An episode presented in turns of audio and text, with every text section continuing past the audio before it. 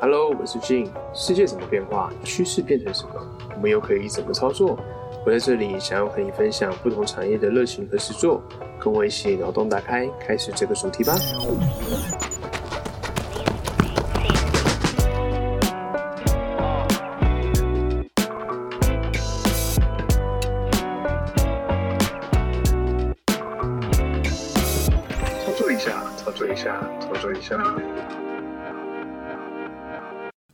这期呢，我们的答案操作邀请到一位在做行销很厉害的 Fiona。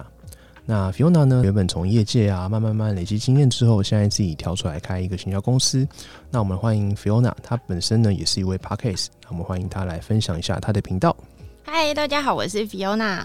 我的频道名称是“别人的工作最有趣”。那其实就跟频道名称一样，我们是一个围绕职场的频道。每一集我们会访问一些我自己觉得很好奇的职业，然后或者是聊聊工作相关的议题。那我目前有访问过像呃漫画的翻译啊、社工啊、传统市场的摊贩，或者是建士科的刑警等等的。如果你对别人的工作很有兴趣的话，都欢迎可以来听看看。好，那我们谢谢 Fiona 她这个 Podcast 的介绍、哦。当初是怎么开始接触行销这个产业的？其实我就跟现在大部分的年轻人一样，就是、嗯哦，好想做行销哦，但其实对他一无所知。OK，就觉得说很有趣，所以想要尝试看看。其实现在的新鲜人不是你在 D 卡上面都会看到很多人说，哎、我很想做行销职，但我不知道怎么进去，这种有吗？OK，我以前也是这样的人，所以我那时候是因为我是经济系，跟行销没有关系，可是我会跑去修行销的课，然后毕业之后的工作，因为经济系做的工作也跟行销没有关嘛，但我就一直觉得怎么办，我好想试试看哦、然后后来我就真的投履历，然后上了，我就直接进去做了，哦，，对，所以是从零开始。嗯所以是到代理商端嘛，对不对？对我那时候投履历的时候，投了很多不同的行业别，因为行销有分很多种嘛，有人是广告公司。我那时候毕业的时候，广告公司还很行，我有去广告公司面试，然后也有去代理商端面试，然后也有去媒体公司面试。媒体公司就是比如说像苹果日报啊，或者是 TVBS 这种叫做媒体。是但是我后来去了代理商端，是因为我自己觉得我是经济系，我对数字比较敏感。哦，所以可能我做这个东西会比较适合吧，我就试试看。嗯，确实有一定的连结性，对啊，对啊因为我们知道行销就是有分品牌端跟这个代理商端，那他们做的事情会比较不一样，那立场也不太一样，这样子。嗯，没错，嗯，因为像行销的工作内容很多啊，其实像网络上可能低卡或是一些业界认知，他可能觉得说，你只要请一个人，那他就是行销这个职位，可是他就可以全部帮你搞定，那包山包海全部都可以。行销它其实是有分很多个领域，比如说像是细化行销、品牌行销，然后数位行销啊、社群行销什么 SEO 行销等等，其实很多面向，细讲都很细。那你觉得比较擅长的部分是在哪一块呢？我觉得可以先让大家了解一下几个大领域。嗯其实就像我刚刚讲的，最大的领域就三个，一个就是广告公司，广告公司就是你进去之后你是做创意的，就像奥美，大家最熟悉的就是这种。四 A 的这种，对对对 f o r 公司。那第二种就是代理商，就是我做的这一种。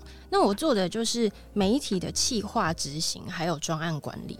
那这个东西要怎么做？就比如说，假设有客户好了，他就会说：“哎、我这一季可能有一千万的预算，嗯，那我有这一千万的预算，然后我想要达到什么目的？比如说我要卖产品，或是我要大家都听过我这个品牌，那我们就会用这个内容去提案，告诉他说：，诶，那你一千万，你应该要怎么样做的影响力会是最大，可以得到你最大的效应？嗯因为这不是每个人都可以做的嘛，你要了解不同的 TA 啊，不同的媒体，然后可以做到哪些事情，那运用不同的媒体达到他最想要的效果，这个是代理商做的事情，但一般人。比较不知道他们在做什么，像我爸妈就听到我在做媒体，就哎、诶那你是在做广告公司吗？不是，代理商是这个。那第三个大类就是媒体公司，就像我刚刚讲的，像 TVBS 啊，或者是苹果日报啊，或者是 ET Today 这种媒体的工作的话，就是你专职在那个媒体里面，那你可能可以去做，比如说我要怎么样用 ET Today 的媒体可以让客户可以多看到我的广告啊，你去卖广告，或者是说你怎么让这个媒体推行的更好，这是三个不同的大领域，这样子。嗯嗯，就是有分一些不同面向的这个部分嘛。没错，那你觉得说，像刚刚提到，有些是比较偏数据的，那有些是传统的媒体，那你觉得他们职场差异会在哪边？我自己一开始最早的时候，那个时候数位还没有那么红的时候，我是先从电视那些切入的。嗯然后我觉得很痛苦的一件事情是，他们很喜欢应酬，嗯因为其实船厂客户很多，然后他们又需要去下电视广告。因为你想想看哦，现在有数位媒体是一件很幸福的事，你五千块或者是一百块，你都可以下 FB 广告，对不对？嗯可是以前你在下电视广告的时候，是电视台垄断所有的广告。那你如果没有至少一百万以上的话，你是没有办法下电视广告。它门槛在，门槛超级高。然后再加上呢，就算我们是代理商好了，我们能做的东西也很有限。因为比如说，我告诉 TVBS，我现在收视率买的已经不够了，你今天要帮我补一档在晚间新闻，因为收视率才高嘛，要不然我达不到客户的要求。但是我们只能去追那个电视台业务，那电视台业务要帮我们想办法把那个袋子塞到那个广告里面去，其实都不是我们可以决定的。嗯那以前的方法怎么决定？你要想办法跟业务打好关系，所以是不是就需要应酬？嗯那传统媒体的老板也喜欢吃喝啊，或者是应酬，那就很需要有这种场合。但是数位的话，完全没有应酬这件事情，因为大家好像比较可以理解，就是新兴的行业啊，或甚至有时候你跟客户开会不见面都可以，嗯，对嗯，线上开会。传统不行，对啊，我印象比较深刻，是因为我们以前是机车产业嘛，嗯那我们那时候其实有找周杰伦代言，对电视广告砸的就是很多这样，对啊各种砸。然后那时候搭配我们那个三轮重机，台湾法规刚过，对对啊，然后就是大家都只认识哦，周杰伦哦，哦这样子，然后跟我们品牌做一些连接，嗯这样。但是后来我们其实就放弃掉电视广告这一块，因因为我们发现说它真实的受众不一定会看电视，然后那个价格又很高。真的对啊，对啊，对啊，那整个预算花费 CP 值跟比例不是很好，所以我们后来电视广告那种比较少投。传统的车厂它还是像像什么三阳、光阳，他们其实电视广告都打很大，没错，对，都很大很大但。是我觉得你刚刚提到的，其实就是代理商最重要的，就是他要去分辨什么样的 TA 要用什么样的媒介去触及它比较合理。因为像为什么你刚刚说三阳光阳还是打很大，然后嗯红加藤比较少？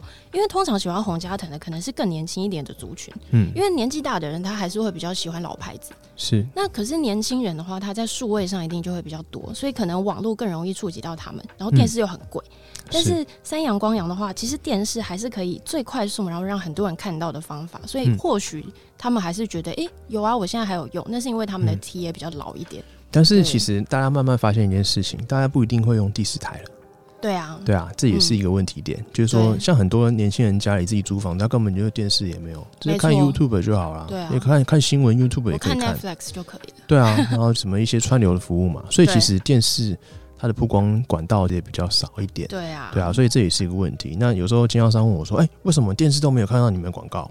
这时候我们就跟他说：“啊，因为你不是我们买车的受众啊，所以你看不到我们的广告啊。嗯。可是我们会找一些，比如说像是孙生啊那种什么金针菇啊，然后那种比较年轻化的对啊，就不同的曝光方式啊，就不会只局限在于电视，因为这样子的话，可能即使他们看到也不会有什么感觉，因为传统广告就是那样的执行方式，所以我们会希望从中求新求变这样子。我觉得这也是现在代理商或者是做媒体比较辛苦的一部分，因为以前的媒体相对来讲是很集中的，嗯你要么就是电视嘛，要不然就是呃开车的人听广播，嗯然后要不然就是报纸啊杂志，然后我户外广告跟公车广告撒一点。对可是像现在你看串流也有，YouTube 也要买。然后又有 podcast，对不对？对然后 电视可能也要看，对，那种电视以前就是一个电视，可是现在是电视，你还要分，你是看 MOD 的吗？你是看宽屏的吗？嗯哼哼你是不是看什么那个串流平台的？可是你就要用各种媒介去接触他们，我觉得对媒体人来讲，其实挑战是越来越大的。对啊，而且对很多新的东西在出来嘛，甚至你搞不好之后要结合 AI 的广告啊，对啊，对啊，这种东西就是要一直去适应新的行销工具，然后你要去了解它。所以我嗯觉得这个行销产业其实是蛮辛苦的，对对啊，而且你可能在做档期的时候，通常都是一些假日嘛，对不对？比如说像是双十一周啊，或者是说有些哦啊节日，那你可能假日也要盯着数据嘛，然后可能要做一些微调，所以这也是蛮辛苦的一个部分。嗯，那像这个，你会不会觉得说，只要掌握其中的一些行销的精髓，它的架构，是不是各行各业的操作方式大概就是这样？那你只要了解其中的精髓的话，你每个产业都可以操作。大致上来讲是这样，没错。就像我刚刚讲的，其实最重要的是你了解那个品牌，然后了解它的客群之后，去找那些媒介。可是也不能这么说的原因，是因为有很多产业的做法是比较特殊的，比如说像电商或是游戏这种，就会是你没有做过，你贸然冲进去做，超容易失败。嗯。因为电商它相对来讲比较不一样的是，你可能除了一般品牌之外，你还需要去了解说，诶，我在网站里面要买多少的 coding 啊，然后我要去追踪是为什么这一次商品卖不好，它是因为说进站的人少，还是嗯。点的人少，还是我觉得价格太贵了，嗯还是他们加入购物车但是不买。那我要从很多细微的数字去判断这件事情，我觉得是比较需要经验值的。嗯，对，那游戏也是一样，因为游戏有很多特殊的媒介，就比如说像冲榜好了，就像 App，、你会看。载量了，冲下载量，对啊，你要冲，就是我要它在苹果的游戏要在前百，而且它的时程又很短，我嗯两个礼拜那个游戏没起来，它就死掉了，对啊，对吧？所以像这种，我都会觉得，如果没有做过的话，你贸然去做，通常很难成功，会有特别的游戏公司来接这种特殊的案子。了解。那我也分享一个，就是说在医疗产业好了。嗯因，为像大家都知道，医疗产业它的广告部分是有受的限制的，你不能够宣称疗效。对，对，所以这个部分的话，其实它的做法就有点不太一样，嗯它需要操作的方式也会不太一样。所以我也是蛮认同这样的说法。当然，大致上我们都可以运用其他的一些行销经验的架构去套用在任何产业上面，但它一定都会有属于它的产业一些地方需要去适应。对，没错。嗯，其实医材很麻烦是，像我自己啊，我其实不接医美客户哎、哦因，为我觉得那个东西很琐碎，然后一裁的法规有很多，超容易被罚钱。对啊，很容易被罚钱的。对，我不敢做。嗯，对，就是要知道怎么去规避它啦，可能要从一些经验分享什么等等的，然后换一些字眼去符合访单适应证上面的一些字，然后要去钻灰色地带，这样子去做一些行销啦。那当然，有些人的方式就是说，他就准备一笔钱就给你发，没关系，哦，对，这也是包含在行销预算里面。可他就是要让消费者吸引他，然后去嗯买，这也是一个操作方式，但是就是限制会比较多一点。所以我觉得这部分大概会是这样。嗯，对，那你会不会觉得说，在行销这个职业里面啊，技能是比较难去量化的？因为比如说像是工程师好了，嗯，他就是你会什么技能，然后大概就有多少薪水。那行销好像就比较难去量化你所有的技能。我自己是觉得，如果你是广告公司，很难量化，因为那嗯是创意。嗯可是如果你是做代理商，是做广告，其实是超容易量化的，嗯因为我们所有的数字跟所所有的 tracking 都是可以算出来的。就比如说，我嗯今天去下 FB 广告好了，我们在走之前，我们可能就会告诉客户，大概你的产品跟锁定，你这个走下来会达到什么成果，然后一个点击可能会是多少钱。嗯所以我们其实是可以去换算说，那你的预算可以买到多少点击？这个点击可以达到你想要的效果吗？那如果今天老板说，哎、我只想要下一百块，可是我要卖出一百双袜子，嗯那我们一开始听到，我们就会告诉他说，哎、你这个一百块你只能做到怎么样？我们可能可以从他以往的进站的多少百分比的人会买的流量去推算。转换率这样去对，，那我们算了就说，哎、你这不可能啊，我们提早就可以告诉他了。那如果你是有经验的企划的话，执行之前可以知道结果，提早提醒客户，客户不会生气，嗯他会觉得，哎、你用你的专业告诉我应该怎么做。嗯，大概要花多少钱呢、然后多少的预算这样子。对，但是我觉得小编来讲的话，创意这件事情比较难是，我自己也有遇过我们的小编，然后做了一些很美丽的图片去给客户，然后那个客户就说：“哦，我觉得这里好像字不够大，因为这样讯息会不会不够清楚？”就最后他就弄了一个那种大红底，然后跟金色超大字。啊，是啊，是啊，对，就是这种我觉得创意的东西还比较困难一点。嗯但是如果是广告的东西，我其实觉得现在很多第三方的串接媒体都做得很好，所以嗯老板也不用担心说你广告，诶，你到底有没有投啊？是不是你没有投，你都在骗我的钱？嗯现在已经没有这种状况了。对，所以其实你要去量化你的产值，以你自己是一个行销，你要去找工作的情况，就是你要把你的数据量化，对然后量化给其他人看，你的操作是怎么样，要有作品集去呈现嘛。嗯，像这个部分的话，我们要去做一些累积，那包含现在就是自媒体的时代，嗯你除了要会行销你的产品之外，你要会行销自己。对对，而且你自己都操作不好，你自己你自己是一个产品都推销不出去的，你要怎么让别人能够觉得说你的行销是很厉害的？嗯我觉得这也是一个可以去思考的一个方式啊。那如果说啊，一间公司好了，它的行销预算有限，像你刚刚举例，可能要卖一百双袜子，嗯可它可能就只有一小部分的预算可能达不到那个钱，那你这个部分会怎么建议他去做相关的操作？那会不会很难有好的呈现？这样子就是当钱不够的情况下。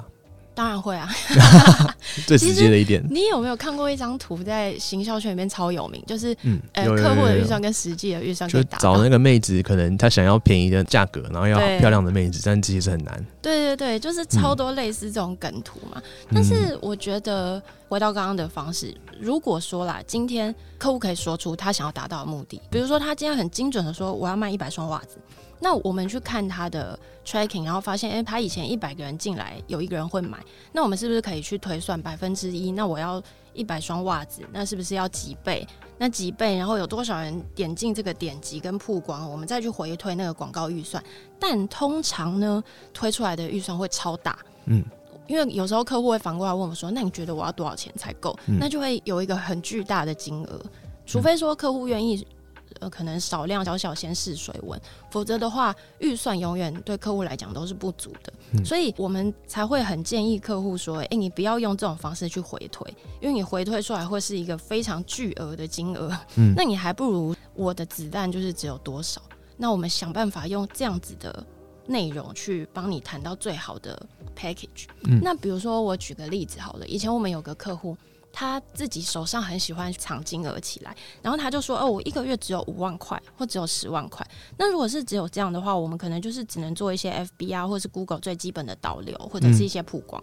可是到年底的时候，他突然间冒出来说：‘哦，我还有三十万可以用。’那我们会觉得很可惜，是为什么？因为假设他今天是一个比较 niche 的品牌，好了，他多了这个预算，我可以直接在旺季的时候去找。假设美妆好，我可能可以直接去找女人迷。”去谈一个特别的入口，或者是特别的专区，去做一些特殊的操作，嗯，然后是只否我们品牌的，然后又是阶段性的，可以更有曝光，或是粘着度更高。但是他如果在最后才讲这件事情，我们一方面来不及谈，然后二方面是你到最后你也只能把这些平均下来撒在各个媒体的时候，可以做的事情就很少。对啊，其实有时候时机点也是蛮重要的啦，不是说你只要投一定的钱，就是有相关会回馈给你，错过那个时机点，其实就比较难操作，或者说效果可能就没那么好。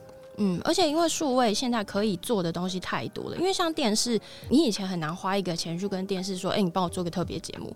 不是你帮我开一个特别独特的开口，那超级贵。可是现在因为是数位的关系，你很容易可以跟一个 App 谈说，比如说低卡好了，你如果有一点点预算，你可以跟他去谈说，哎，我是不是除了盖板广告之外，你给我一个特殊的加上线上线下的活动啊，或者是我可以做一些特殊的征稿活动啊，或者是有互动方式的其他连接。对啊，像 D 卡，它其实广告是蛮克制化的，它把它包装成像一个文章，然后植入。因为像我们之前也有投 D 卡，对对，就是还蛮贴近大学生的，它看起来不会像太广告这样子。对啊，甚至你要他在那个官网上面挖一个洞给你，工程师都很容易可以做到这件事，只要你早一点谈。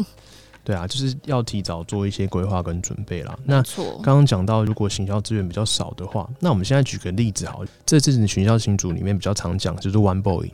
他那种行销预算比较大，他可以做很多相关的操作。那这部分的话，你会是怎么样的看法？因为像对比来说的话，那可能就是在传统电商的做法，它跟它的操作方式有点不太一样。对，其实 One Boy 对我们来讲就是一种，它会让我们开始怀疑自己的方式。你看他钱那么多，然后撒成这个样子，可是他可能扣也不太买啊，或者是我不注重这些后面你什么数字的分析或者什么，我更注重的是我在每一个点都狂撒大撒，然后每个人都看到我。有时候我们就会反思自己，哎，我现在身上的这些专业有用吗？是不是你只要有钱，其实不需要我也没有关系？我们就会这样子怀疑自己。哦，可是实际上我后来是觉得。One Boy，因为他预算真的太高了，那也不是说大家都可以达得到的一种方式，而且不是每一个人你有那么多钱，你都可以做到跟他一样的状况。嗯，我觉得他其实有两个很重要的是，第一个他的群众很广，因为假设今天是同样的预算好了，然后他卖的不是冲锋衣，他卖的是咖啡壶，或者是卖一个很 niche 的产品，就是他族群本来就很小，那他其实也撑不下去，他没有办法红成这个样子。所以第一个是它的 TA 很广泛，然后第二个是它的产品，我觉得它也刚好是面对到了一个那时候台湾好像还没有那么多人做的一个东西，然后它产品又还 OK，嗯然后大家就会觉得说，哎、对啊，那我这个薄薄的，然后我随时随地出门我就穿上，防水防风好方便哦。那以前好像没有台湾强强打这个产品，它抢到了这个产品的缺口。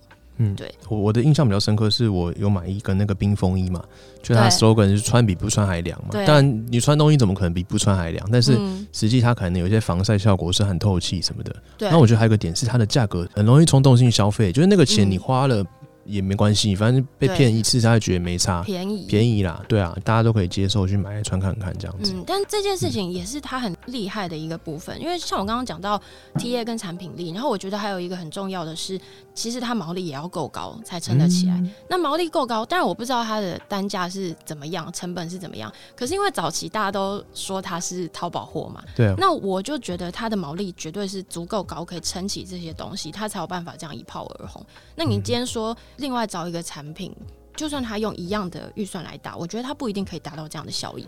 对，而且那个量也要够大啦。你说淘宝货，你要让它一次做那么多件，你才有那个毛利啊，不然你只是一点点的话，也只是去买过来这样自己贴牌什么的，也没没办法达到。对啊，所以我觉得也不一定是说，哎、给你什么样的预算，你就可以达到那样的效果，其中还是有一些美感在里面这样子。对啊，嗯，预算不足的话，我们还是稳扎稳打啦。对。那举个例子，像我们玩那个手游嘛，对不对？对，那你如果没有氪金，没有花钱的话，你可能就是要花多一点时间投入，然后你要钻研那些攻略，然后看怎么样你花一样的时间可以嗯达到最高 CP 值，就符合它的规定，达到这样的效果。对但如果你今天是一个大课长，台币战士，对不对？对你预算很高的话，你可能花个两百万都玩游戏，你就那个宝石就一直买啊，对不对？那有对啊差，我就是要有这样的效果，不用花很多时间，我可以比人家强，没错，对啊，是也是这样的概念。就是对啊，对啊，只是说，当然我们大部分的情况都没办法有这样的预算可以去做相关的操作，那甚至是产品性质也不一定合适，所以当然我们透过一些比如说像行销工具啊，或者说你一些知识，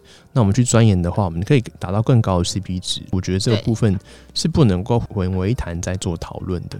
嗯，嗯嗯嗯。没错。那如果说假设我今天学校毕业好了，嗯我是一个对形象很有兴趣的新鲜人，就像回应你当前 对假设是以你现在这样的过程，你已经经历过这么多之后，你再回头看刚毕业的新鲜人，这样年轻的梅啊，刚出社会的时候，大家们想要踏入行销这个产业，你觉得可以建议他们怎么精进自己的行销功力，或者说你有哪些建议的方式可以去累积他们的职涯能力呢？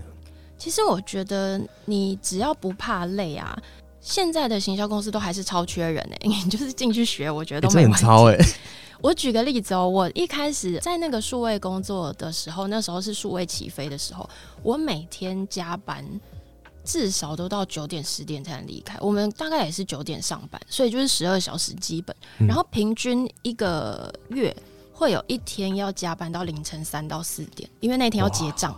对，所以你就一定要到凌晨，然后坐电车回家这样子。所以我觉得那个工时是真的非常非常的长。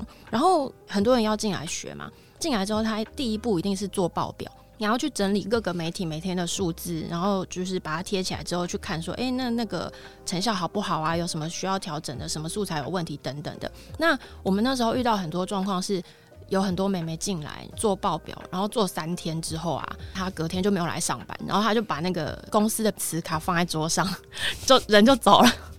太硬了，我觉得不行。太累了，然后每天工作又很长，然后再加上他们可能也会很无助。虽然要进去才学，可是因为里面每个人都很忙，所以没空管你啊，对啊，对一方面没空管你，二方面是他真的要教你的时候也都是很晚的时间。可能我们就是晚上八点了才说，哎、我来教你一下。然后他留到那个时间，他就会觉得，是我要过的人生吗？然后有些人就走了。但那个起薪还 OK 吗？还是说其实也很低啊毕竟要学东西嘛，对不对？应该是说，我我自己第一个踏入行销产业的时候，因为我原本是做别的工作，他到行销产业第一份工作的时候，我薪水是比原本低的。嗯嗯，对，可是我还是想要试，所以我就进去了。当然是可以往上升的，因为你要想哦，其实有百分之五六十的人可能做到一两年之内他就会离职。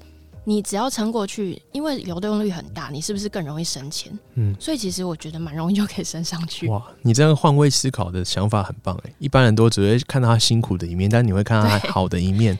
因为我那时候确实是蛮喜欢这件事情，所以我就会觉得、哇，一直学新东西很开心。可是当然到一定的程度之后，你就会觉得，哎、我要死掉了，我的肝要死掉了。对啊，毕竟要付出的代价就是说，呃，你没有自己的时间呐、然后可能没时间运动，那你的健康状况呢可能会受到影响。有可能，对啊，那真的是蛮辛苦的。那你真的是很有热忱，你才可以这样撑过来。对。但当然，我觉得这个工作有这个工作有趣的地方，因为你会一直接触新的东西，就不会觉得说我每天都在做一样事，而且你做不同的品牌，每一个做的东西会完全不同，嗯你就会觉得你随时在学习。所以我觉得喜欢学习新东西的人很适合加入这个行业。你刚刚还有问说他可以准备什么？其实我自己是觉得啦，因为非常缺人，所以你直接进来也可以。但是如果说你可以，像我那时候，我有做一件事情是挑了一个我喜欢的品牌。然后我就会去分析说，诶，这个品牌最近做了什么事情？然后我用我的想法去分析说，他为什么要做这件事情？那他做这件事情，客群是为了要接触谁？他想要达到什么效果？等等的。当然不一定说的是对的啦，因为有时候我自己回头看，我也觉得，诶，我那时候还写什么烂东西。但是我觉得你有这个想法，然后他看到你有这个努力的空间，如果是我是面试官，我一定会录取他了。对，其实有点像我之前去面试的时候，我会克制化我之后可以怎么做，至少展现一下我的想法。对虽然说不一定合，可是他至少看到你有努力去做这个事，而且不是嗯，乱枪打鸟这样。一零四不是说，呃，我看到贵公司有求职讯息，想要试试看这样子，不是这种罐头讯息，没人家就会觉得你不一样。对，即使是不会有产业的经验的一些新鲜人，他也会觉得你跟其他新鲜人不一样，对那你就更有机会可以进来。没错这确实是一个好方式。感受到你的热忱，那他也会相信说，诶，你进来之后，你一定马上可以学习到，更容易上手。对，因为毕竟他们也知道说，行销就是要不断的学习。那你有这个学习的特质的话呢，那是很适合在这个产业里面燃烧你的肝的。这样 没错，好，那为什么后来会觉得说要自己出来开行销公司呢？而不是再继续在产业里面可能当一些专案经理啊、行销经理之类的？一方面是我真的觉得那个工时很长，做到后面我会觉得一直做不同的品牌，然后就觉得在代理商里面你你要做很多品牌嘛，你是没有自主权的，公司叫你做什么你就要去做。所以你就会做很多，然后工时很长。你做的越多呢，老板就会觉得，哎、好像还有空间呢，他就会叫你去比稿。那比稿就是意思是说你要去争取外面新的客户嘛，那你就是要写提案。那当然比稿不一定会过或什么，但是对公司是很消耗精力的一件事情。不过因为老板为了要赚钱，这是很正常的状况。因为那个时候数位在起飞，你当然是希望越早开发越多客户，对公司长远来规划是更好的。所以我有一次记得我那时候是打开我手机的那个通话记录，然后我就发现，哎、我那时候的假日我已经好像没有朋友一样，就是 很久没有跟朋友见面，因为你假日也在工作。对，然后我的所有的通话记录都是客户，然后连我妈都排在超后面，然后我就觉得说。诶，为什么我要过这样的生活？然后我突然觉得我自己很可怜，而且我那时候在里面单身超久，交不到男朋友，哦除非你要在里面找。我们行销产业超多人是公司同事，就是结婚，平常都要留下来八九点才会问问题啊。对啊，对啊，然后另一半很容易就会分手或者什么，因为我们是女生好了，有些男生就会觉得说，哎、那你这样薪水很高吗？你有必要做成这样吗？那你是不是觉得他不尊重你的工作，你就会想要跟他分手？嗯，对我不是说我的情况啦，去说 我没有说就是我们有很多同事是这样，一定没有人会相信我，觉得是我的故事。哦，就是说都朋友的故事，结果都自己这样。对，类似这种情况可能会很多，所以嗯我就会觉得说，哎、这好像不是我想要过的生活。那我那时候是裸辞哦、哇，那你真的很猛哎、对，因为我那时候就觉得，好，我想要改变我的人生，因为反正大不了再找嘛，因为他很缺人。对啊，就像刚刚讲的，真的不行就去星巴克打工嘛。对啊，我再不行我就去找工作。所以我那时候裸辞之后，我就飞去埃及玩，哇，然后我就是玩了大概半个月，然后我就回来这样。嗯，然后重新开始，对啊，对啊，对，哇，那真的是蛮厉害的。可是那这样子跳出来开行销公司啊，对比说在公司上班，你觉得比较辛苦的地方是哪边？开发客户，但不过你应该有一些稳定的客源嘛，因为之前累积一些客户，他们信任你。因为我自己是觉得啦，你不能去抢以前老东家的客户。但是我那时候跳出来裸辞，我其实也没有想说是要开公司，我只是想说我想要休息一下，然后再找下一份。只是这个过程当中，以前做电视的客户知道，然后他有跟我继续联络，他就跟我说：“哎，那你现在自己跳出来，那因为他以前是电视客户的嘛，没有什么在做数位，他就说还是你帮我做做看数位。所以他其实是我的第一个客户，蛮感谢他的。然后因为他那时候快要退休，他就说：哎，要不然你来帮我做做看啊？然后我们要怎么做？我就因为客户的关系，然后一个帮我介绍，两个帮我介绍，慢慢的。”我就觉得，哎，好像可以自己也做做看，有点像是口碑行销的概念，就是说，因为你以前就是任劳任怨，对这个很有兴趣，那让客户感受到你的热忱，那他们就信任你，介绍越来越多，那你操作的不错，这样子。对，就是有所累积。嗯，呃，我想问一个问题，就是可能我们之前在公司上班，那固定就会有一个公司，比如说现在早上九点到晚上九点呢，当然晚上九点是加班呐，会不会因为你自己开公司，就是变得比较不自律，就是可能啊，没有，我今天想要睡晚一点这样子，然后会不会事情跟生活整个靠在一起，对不对？会不会？我觉得这件事情你要说会也可以，不会也可以，因为像我啊，我就是一个超级。爱睡觉的人哦，是啊，就是我超讨厌早起。我以前上班的时候，我最讨厌的就是为什么我一定要九点到公司？我九点到公司到底要干嘛？嗯，对。可是像我现在自己做，我还是一样睡到中午哦。可是我其实有跟我的客户说。我就说，我公司的时间是中午十二点到晚上七点，这是我的表定时间。但实际上，我的客户他就算凌晨敲我，或者是晚上敲我，我也都会回来。然后他也可以约我早上开会。只是为什么我会定这个时间？然后客户其实是很喜欢的，原因是因为我们做的是数位广告操作。那我从来没有遇过一个客户，他是在早上或者是中午十二点的时候说：“哎，我现在要进稿广告素材。”从来没有，他一定是在下班最后一刻丢给我。OK，对，所以就会变成说，我今天虽然是设了这个时间点，只要你在晚上七点前给我，我当天晚上我一定会帮你做好。所以我可能他七点才给我，或六点给我，我可能到八点、九点、十点，我可能也还在工作，但我觉得 OK。可是交换条件就是，那你早上就不要吵我。是啊，就是有一个。自己心里的默契啦，对啊，所以我后来发现，哎，我的客户很喜欢这样子，然后他也会觉得，哎，那如果我今天要约开会，你也愿意早上十点来开会，他们也会觉得很有弹性，然后我也会觉得很开心，因为我可以睡到中午。那对于这个部分呢，后续会有怎么样在公司这边的规划吗？因为大家可能都会想要了解说，那我有稳定客源之后，下一步可能会想要怎么走？我觉得我跟别人比较不一样的是，我其实没有想要我的公司变得太大。嗯，我也是认同这样子。当你的人数变得特别多之后呢，接更多的案子什么的，那其实会变得很复杂。因为我其实是比较喜欢自由自在的人，包括我之前在代理商，我不喜欢带人。那虽然说势必要经历这一块，如果你今天要在外面的公司，那你主管就会希望你升迁，你升迁你就要有。比如说带人，然后负责他们的成长啊等等，但我心里都会觉得，哎，我就想要把我自己管好，做我自己喜欢的事情，自由自在。所以我的规划其实就是，我希望我的公司还是可以细水长流啦。我是走稳健派的，这样我还是会希望可以开发一些新的客户。对我来说，我觉得帮助我的客户可以做得更好，尤其是我的客户。大多都是一些中小企业，然后我觉得他们反而是更需要帮忙，因为其实大型的代理商遇到都是大品牌，那大品牌有很多预算跟很多资源可以运用，可是我觉得很多中小的老板是他有资源，但是他不知道怎么做，或是他产品很好，但他不会行销，那我反而会觉得。诶，其实帮助这样子的人，对我来讲更有成就感。嗯对我就会觉得，我好像今天又帮他卖的更好，或是给他带来一些什么行销的知识的时候，我其实会觉得蛮开心的，很有成就感，可以帮助到人家了。对，就是不是说只要赚人家钱这样子，而是真正能够透过他的预算，然后透过你帮他的操作或者成就感，创造双赢的效果。其实就很像录 podcast 啊，就是说你约访来宾，然后听听他们的一些自己的故事，或许有些很特别。那或许有些很有料，很是知识型的。那他来你这边的话，你可以获得收获。那他也可以透过你的频道，然后来宣传一下他想要宣传的东西。嗯，比如说可能是他的产业、他的产品啊，或者是他的一些服务等等的。我觉得这都是一个创造双赢的效果。没错。对啊，那甚至说你等到频道流量越越好之后，你也可以找原本的广告的一些客户，有没有？对啊。投到你的 p a c k a g e 做广告啊，对不对？这也是一个方式。给他们没有问题。对啊，对啊，对啊。对啊。对啊，所以我觉得都是。现代时代可能未来的工作不会只有一份工作，就是你一副正业之外，你可能下班会有你自己的一些兼差工作。比如说像是去送个外送啊，或者是写写文案啊，然后弄弄其他东西，这都是未来的一个趋势。因为大家都知道，薪水天花板在外面工作啊，大概就是那边。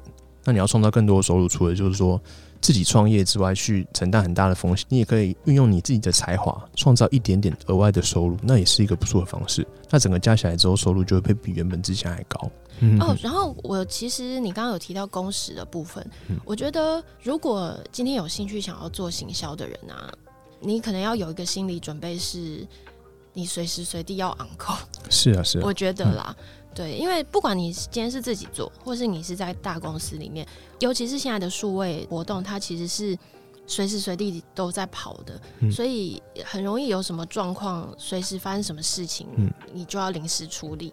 所以我觉得可能没有办法像有一些行业，就是下班就是下班，或者是哎，我下班我不想回讯息，我觉得比较难。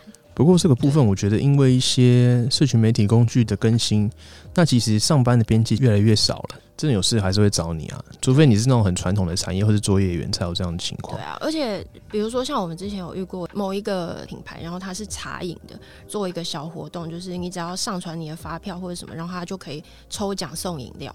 然后结果那个工程师在写那个城市的时候出错了，所以一上线他。他不到半小时就送出了好几百瓶，已经快要超过那个，就等于说大家抽奖都会抽中，可是实际上不能是这样的，对啊，当然啦，就是必须不管是几点马上处理啊。那时候晚上十二点上线嘛，因为一天的刚开始，晚上十二点大家在那边弄这个，对啊，不然就是我们那种购物网站少一个零啊，或怎么样，对啊，对啊，这种也是，这种是上架的错误，对。可是你你想想看，如果你上架，你少写一个零，对，然后你又打广告。那是不是会死？对啊，那广告是不是要马上关掉？对啊，就是你要随随时调整啊。对啊，没办法，就是这样子。对，像在你这段职涯的行销的过程里面嘛，有没有一句最喜欢的话，或者说你人生的历练里面最喜欢的话，可以跟大家做一个分享呢？我自己是觉得不要自我设限了。嗯，对我自己蛮喜欢这句话，然后我也觉得我后来会。踏入行销，然后做，我觉得我的工作我做起来是很快乐的，也是因为这样。因为如果我很满足于就是我当时的工作，或者是因为我很喜欢做什么事情，但我不愿意去尝试的话，我觉得。可能我那时候就是一直过来，我我到现在都还是会是个上班族，嗯嗯对，所以我觉得不要去设限，说好像我自己只能做什么事情，或是哎，我好像已经很老了，会不会找不到工作，我不敢转职。我觉得如果对你来讲是你可以自我负担那个状况的情况下，你不要在家里面花别人的钱，然后说哎，我好像可以就是转职或什么，不要躺平一下啦。对对，只要不是这种状况，我觉得。其实你人生一直去试物，就是试一些就算是不对的东西，你也会学到很多新的。对啊，就是换句话说，就是人生不是得到就是学到嘛。哦，对，类似是这个感觉嘛。没错。嗯，我觉得刚刚在访谈的过程中，其实可以发现你对行销这个事情很有热忱的。我看到你的眼睛在发光。哦，是。对啊，那符合我们这个操作一下的主题嘛？就是 对分享不同产业的热情呈现啊。嗯，对啊，对啊，对啊。好。那我们这集的操作一下，就大概录到这边。那我们在留言处还有文章里面都会放我们 Fiona 她的一些相关的资讯，包含她的 Podcast 别人的工作最有趣。没错，欢迎大家来听。那就分享到这边，谢谢大家，拜拜。一定，要讲拜拜。